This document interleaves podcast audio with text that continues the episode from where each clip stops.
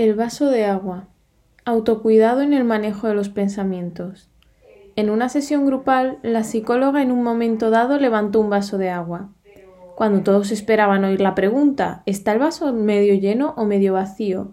Ella, en lugar de esto, preguntó ¿Cuánto pesa este vaso?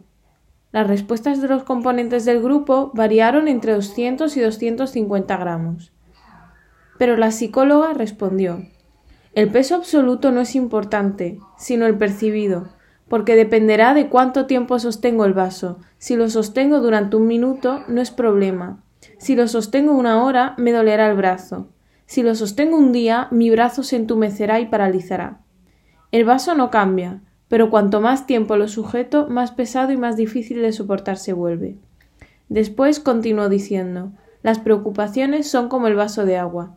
Si piensas en ellas un rato, no pasa nada. Si piensas en ellas un poco más, empiezan a doler. Y si piensas en ellas todo el día, acabas sintiéndote paralizado e incapaz de hacer nada. Acuérdate de soltar el vaso.